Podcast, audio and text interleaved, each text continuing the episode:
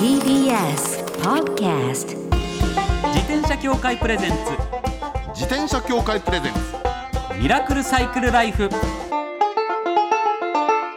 今週も始まりました。自転車協会プレゼンツ。ミラクルサイクルライフ。パーソナリティの石井正則です。北里志です。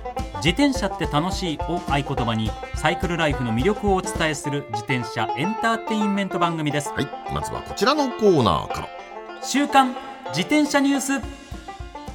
当番組が独断で選んだ気になる自転車ニュース。まずはこちら。鳥取県がサイクリストに優しい宿を認定、うん。うん、鳥取県。そうなんです、うん。が、えーサイクリストが快適に利用できる宿泊施設を鳥取県サイクリストに優しい宿として認定する制度を始めたんだそです。そうのまんまなんですね。そうなんです。鳥取県サイクリストに優しい宿っていう名はい前のはいはいはいそういう認定をする制度が始まったということなんですね、えーサイクリスト向けの宿泊施設を増やし愛好家の誘客につなげようということなんですね、今目の前にね、はい。そのサイクリストに優しい宿認定基準ってなんですけど、ええ。これハードルやたら高いですね。そうこれ結構厳しい条件うんサイクリストの心よい受け入れが可能であることっていうのが全体条件としてあるんだけど、はい。何チェックインチェおよびチェックアウト後に、えーフロントコインロッカーなどで荷物の保管を義務付けるとかね、い。ろいろあるんですよね。自転車の客室への持ち込み、ん。またはうん。客室以外の屋内の安全な場所。そう、そう。まあありがたいですけどね。ね雨風の影響を受けない盗難の恐れがない場所をでちゃんと保管することも条件らしいですよね。すこういった条件を。でもで通ったんですよねそうですね。第1号に認定されたのが鳥取市にある三支園という国民宿舎なんだそうです。これすごいですよね。行ってみたいな。行ってみたくなりますよね。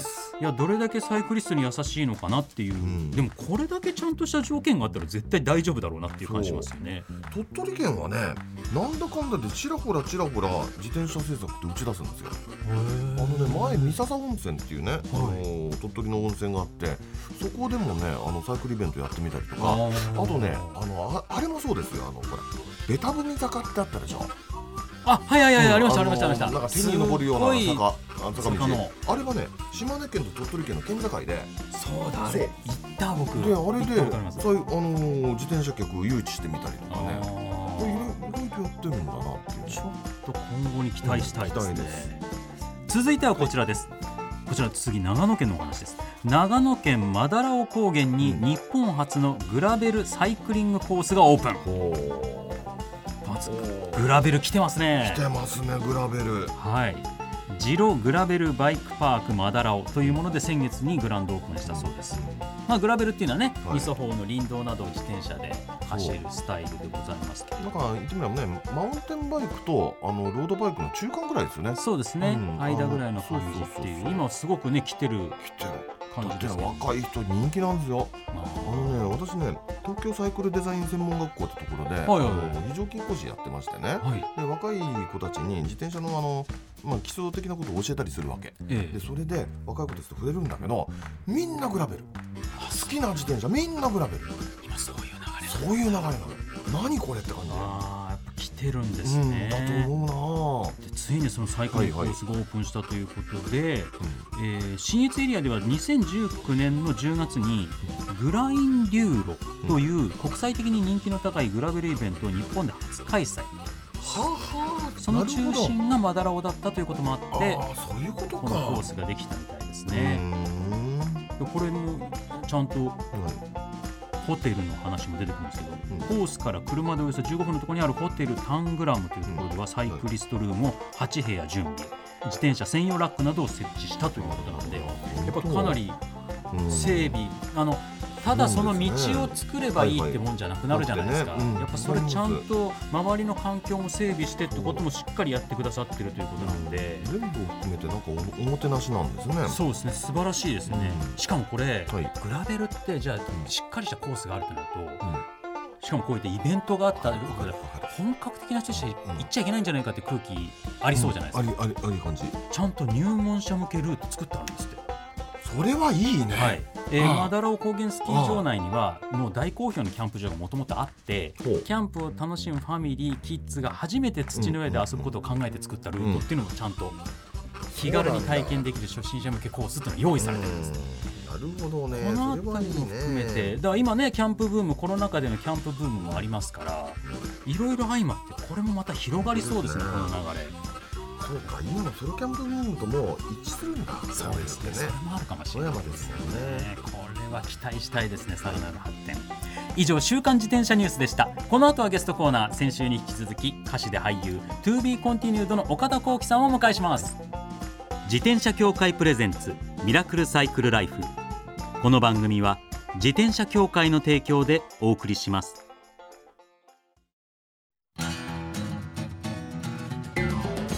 転車協会からのお知らせです。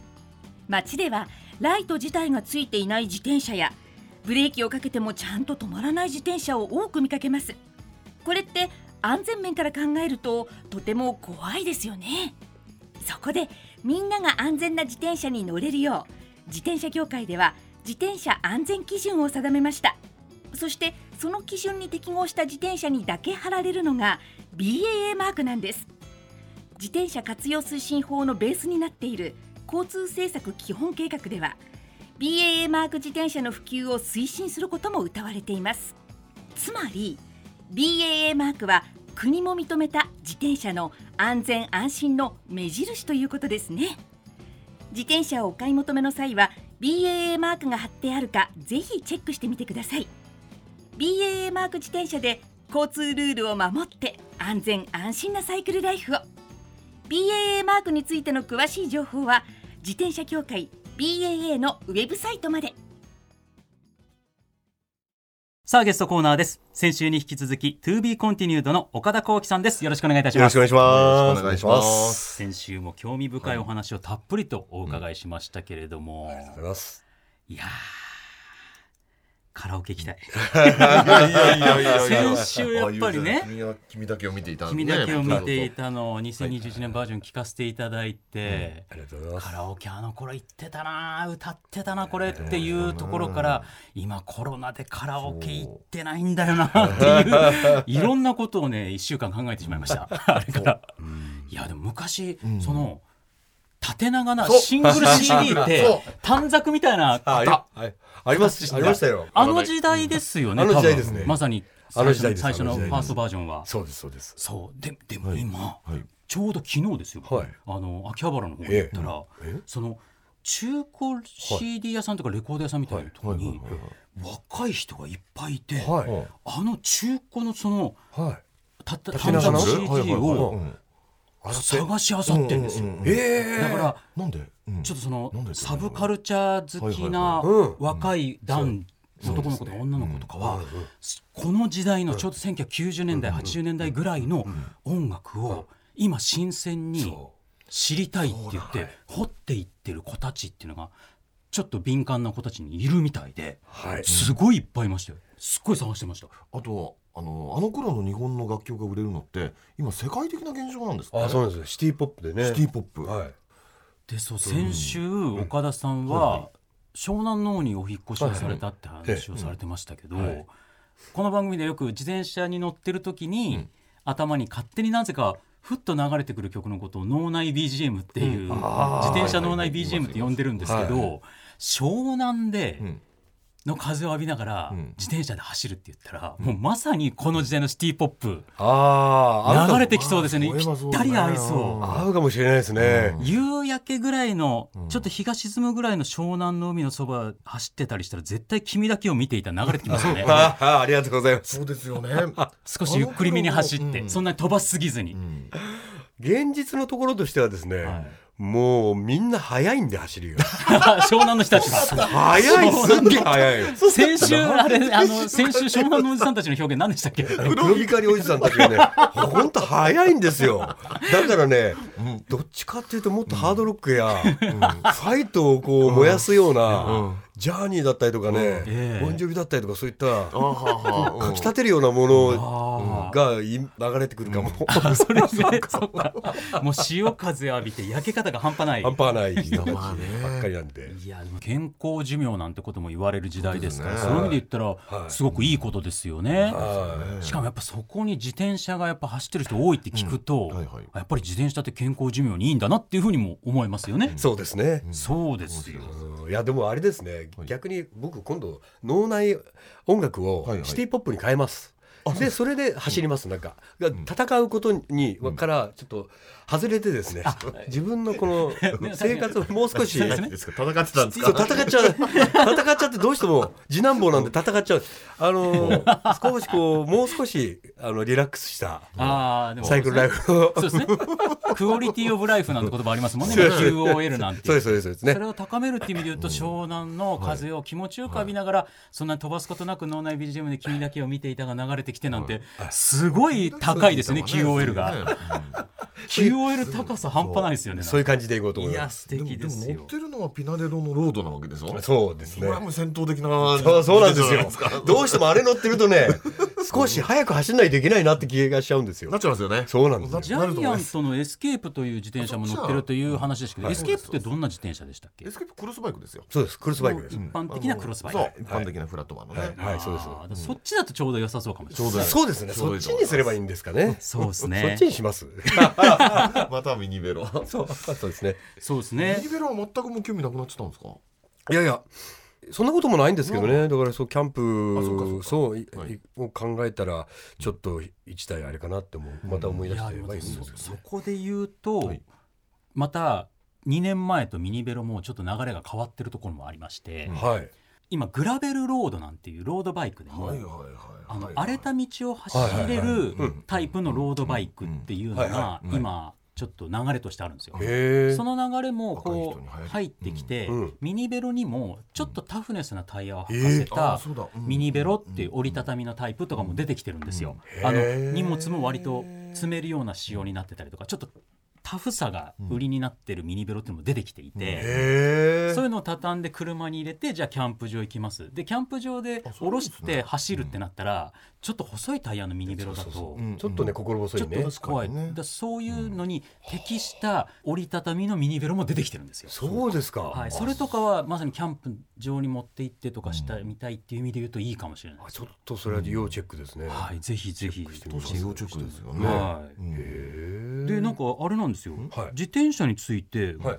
岡田さんの方からなんかご相談があるっていうお話なんですけど、はい。どどんな事柄なんでしょうあのーその最近あ僕最新事情とか全然詳しくなくて、はい、でもなんか走ってる人見るとなんか知らないようなものが自転車についてたりとかウェアにしても何にしても、おおって思うようなものとかが結構あったりして、目新しい面白い最新事情のなんかものとかこんなの面白いメーターとかそういうのですかね。ですかね。ウェアはねちょっとあんまりピンとこないんですけど、ええ。最近ねあの自転車ナビは、はいまあそれなりに普及してきたっていうのがあって、プラスあれじゃないですかねあの、えっと、ドラレコみたいなやつ。あ。あのカメラ。要するに。自転車の。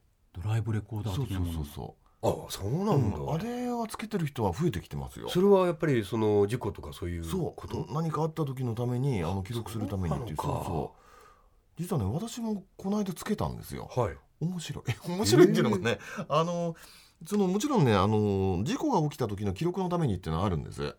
だけどねそのままほったらかして家に持って帰るとね家のパソコンでうんずーっとね、あ。今日一日の姿って。そうそうそう、えー。それたりするの。全部見れるんですか？全部見られる。あそれ楽しいですね。え特にね後ろにつけてるのが楽しいんですよ、うんうんうん。あの後ろのドライブレコーダーっていうのが後ろと前がありますもんね。両方あってね。だけど後ろにつけてるのはねあの今まで見たことがない映像っていうのが、うんうんうん。後ろにこう乗りながらとんでもないスピードで後ずさりしていくみたいな映像が撮れるわけですあよ。あはいはい。黒光りおじさんたちが抜いていく姿も映ってことになりますもんね。ビューンっていったなみたいな。のも。録音されたみたいなたみたいなそうそうそうそうそう。いやそれは面白いは面白いですね、だから最近そういったものも確かに増えてきてますね、もちろんメーター類とかもそうですし。もともとメーターとかつけてメーターつけてたんですけど、はい。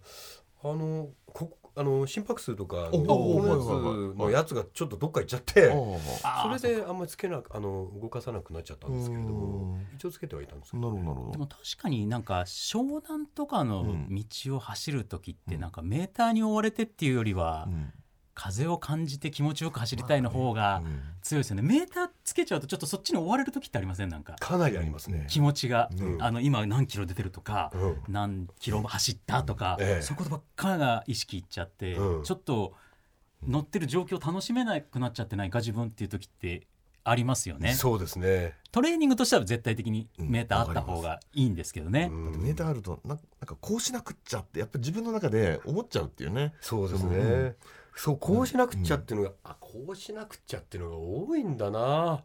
あそうか。だから都内にいた時もメーター見て結構頑張っちゃってて、で海沿い走っててもみんな抜かれていくから頑張らなくちゃと思って。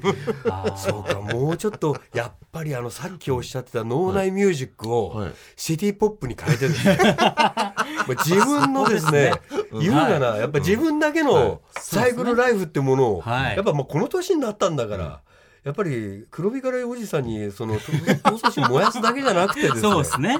これ作っていかないといけないですね。はい。あもう今日はもいやですからここでだからもうリスナーの皆さんにもこの曲をぜひ自転車のない。BGM として流してほしいという曲をここで聴いていただきたいと思います、はい。曲紹介お願いします、う。はい。じゃあ聞いてください。To be continued で君だけを見ていた2021バージョン。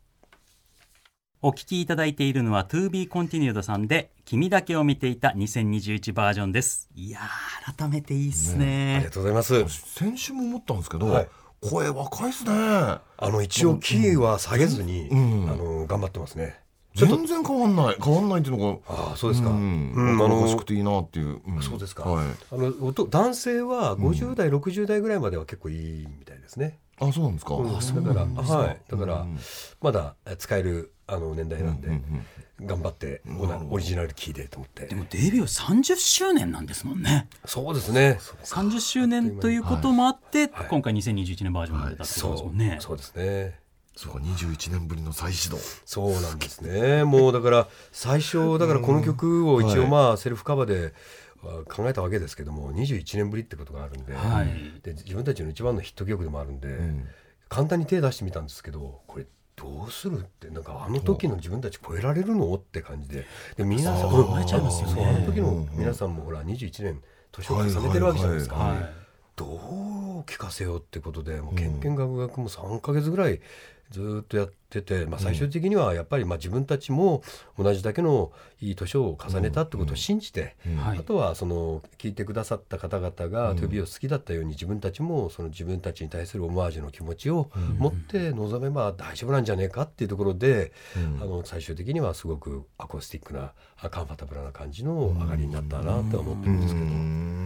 6月23日に配信スタートしております、ぜひ聞いてください、では最後に、はい。普段安全に自転車に乗るために心がけていることをこれ皆さんに聞いております。教えていただきたいと思います。あのー前の晩に少し飲み過ぎたような時は、あの乗らないようにしてます。少しであもーいいことですね、うん、少しでも残,、残ってる時は、とは思います昨日けどね。の早い時間に寝てはい。一日経ってたら大丈夫なんだろうけど、はい。それでも残ってる感じが体にあるなと思ったらはい、乗らない、乗らないようにしてますね。はい、それ大事ですよね。深酔いだと自転車楽しめませんよそうですよね。はい しかも結構まだまだ暑い日々が続いていく中でそういう体調で乗ったらはい。熱中症とかも本当にものの5分でなりますからね、もう本当に、ん。いや本当です。いろいろ含めてこの心がけ大事ですね。いや2週にわたって本当にありがとうございました。ありがとうございました。またぜひお越しください。ありがとうございます。To be continued の岡田幸喜さんでした。ありがとうございあました。りがとうございました。ありがとうございました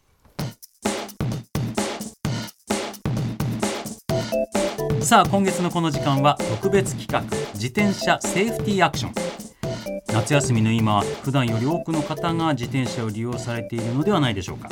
そこで5回にわたり安全に自転車に乗るために必要なアクションを交通安全のプロの方に伺います。警視庁交通部交通総務課交通安全担当管理官久貫正樹さんです。よろしくお願いいたします。よろしくお願いいたしよろします。くお願いします。ます毎回テーマを設けてお話を伺うんですけれども、第1回目のテーマは自転車も止まれ、これシンプルなことですけれどもとても大切なメッセージですよねはい、えーものすごく大切なメッセージが込められておりまして、えー都内の自転車の交通事故の発生状況を見てみますと、えー単独事故を除いた統計で最も多い事故が交差点などで発生する出会い頭の事故で、はいはいえー出会い頭の事故の特徴は自転車が第一当事者となる事故の交通違反別の状況を見てみますと最も多いのが自転車側の一時不停止なんです。えー自転車も止まれというタイトルの通り、一時停止場所で一時停止をしないという運転が一番交通事故につながるということを自転車を利用されている方にはぜひ認識してほしいと思っています。一時停止標識のある場所やえー見通しの悪い交差点などでは一旦必ず止まるという運転行動を実践していただくことが交通事故に遭わない起こさないことにつながる重要なキーワードです。なるほど。自転車の事故件数ってのは大体そもそもどれぐらいあるんですか？はい、えー令和2年中のはい。東京都内の自転車の交通事故は1万1443件で、10年前の平成23年は2万480件でありました、まあ、半分近く減少しているんですがすごいじゃないですか。いいですね。ただ平成23年の都内におけるすべての交通事故のうち自転車の交通事故が占める割合は37.3%であったのに対しまして令和2年中は40.6%を占めておりその割合が年々高くなっています。あれですね。全体の交通事故が減ってるのに自転車があんまり減らないからパーセンテージは増えてるってことですよね。それどんな状況で多く事故が起きているんですか？えーまずどのような道路の形で発生しているかという道路形状別で見てみますと、昨年1年間交差点および交差点付近で自転車の交通事故全体の6割が発生しています。6割。かなりのパーセンテージですね。はい。えーそしてどのような状況で発生しているかでは先ほどお話しさせていただいた通り出会い頭の事故が最も多く発生しています、えーさらにこの出会い頭の事故で平成28年から令和2年までの5年間の自転車乗用中の交通死亡事故の自転車側の交通違反別を見てみますと、はい。圧倒的に信号無視が最も多いんです。なんかわかりますそれ。あーなるほど。うんうん。交差点でははい。一時停止標識でしっかり停止し、うん。赤信号では必ず停止するいわゆる自転車も止まれを徹底していただきたいと思います。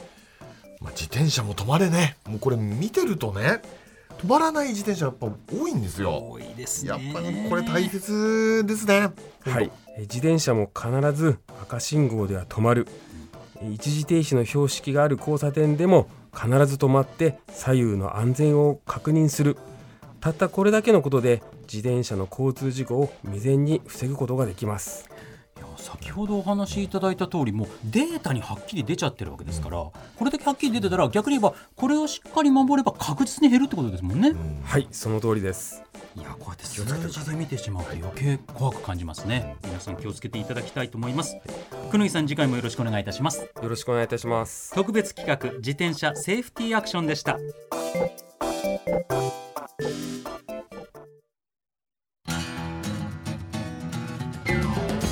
転車協会からのお知らせです。スポーツ用自転車の場合きめ細かいメンテナンスも必要ですね。だからしっかりとした技量や知識を持ったスタッフのいるお店でお買い求めいただくことがとても大切なんです。そこで誕生したのが SBAA プラスです。この SBAA プラスとは一定の実務経験と十分な技量を持ち自転車協会主催の試験に合格した販売者の方にだけ認定されます。今回制度が一部改正になり認定者にスポーツ用自転車安全整備基準に基づいた整備を受けてもらうと SBAA プラスマークを貼ってもらうことができます。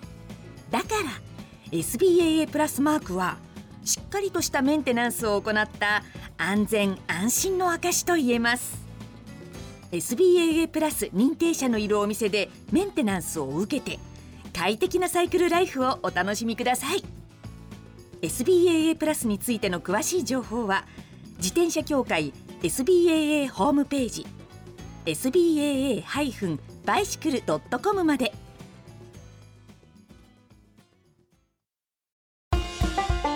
ミラクルサイクルライフそろそろお別れのお時間です。田さんにはやっぱその湘南のはい。風を浴びながらゆったり走るスタイルを提唱してもらいたいですね今後ね。時代がまた巡ってきたというか。そうですよね。そうそうそうそう。やっぱもう、90年代前半っていうのがね90年代真ん中ぐらいかな。あの時代のね、ええ。いい感じがぐるっと巡ってきてあのそのスピード感でっていうね。おしゃれかついい意味で肩の力も抜けてるような印象のね、あの時代の空気感っていうのはまた戻ってきてる感じしますしね。なんとなくね。うん。それをちょっと体現してそのトップランナーになってもらいたいなと思いますね、そして番組では引き続きマイ自転車ニュースサイクリストあるある自転車脳内 BGM 募集中です。忘れられない愛車の思い出も大歓迎。採用の方には番組オリジナルステッカーを差し上げます。メールアドレスはすべて小文字でサイクル -r-tbs.co.jp cycle-r-tbs.co.jp までお待ちしておりお待ますちしてます。それではまた来週お会いしましょう。お相手は石井正則と。北里志でした。自転車協会プレゼンツミラクルサイクルライフ。この番組は自転車協会の提供でお送りしました。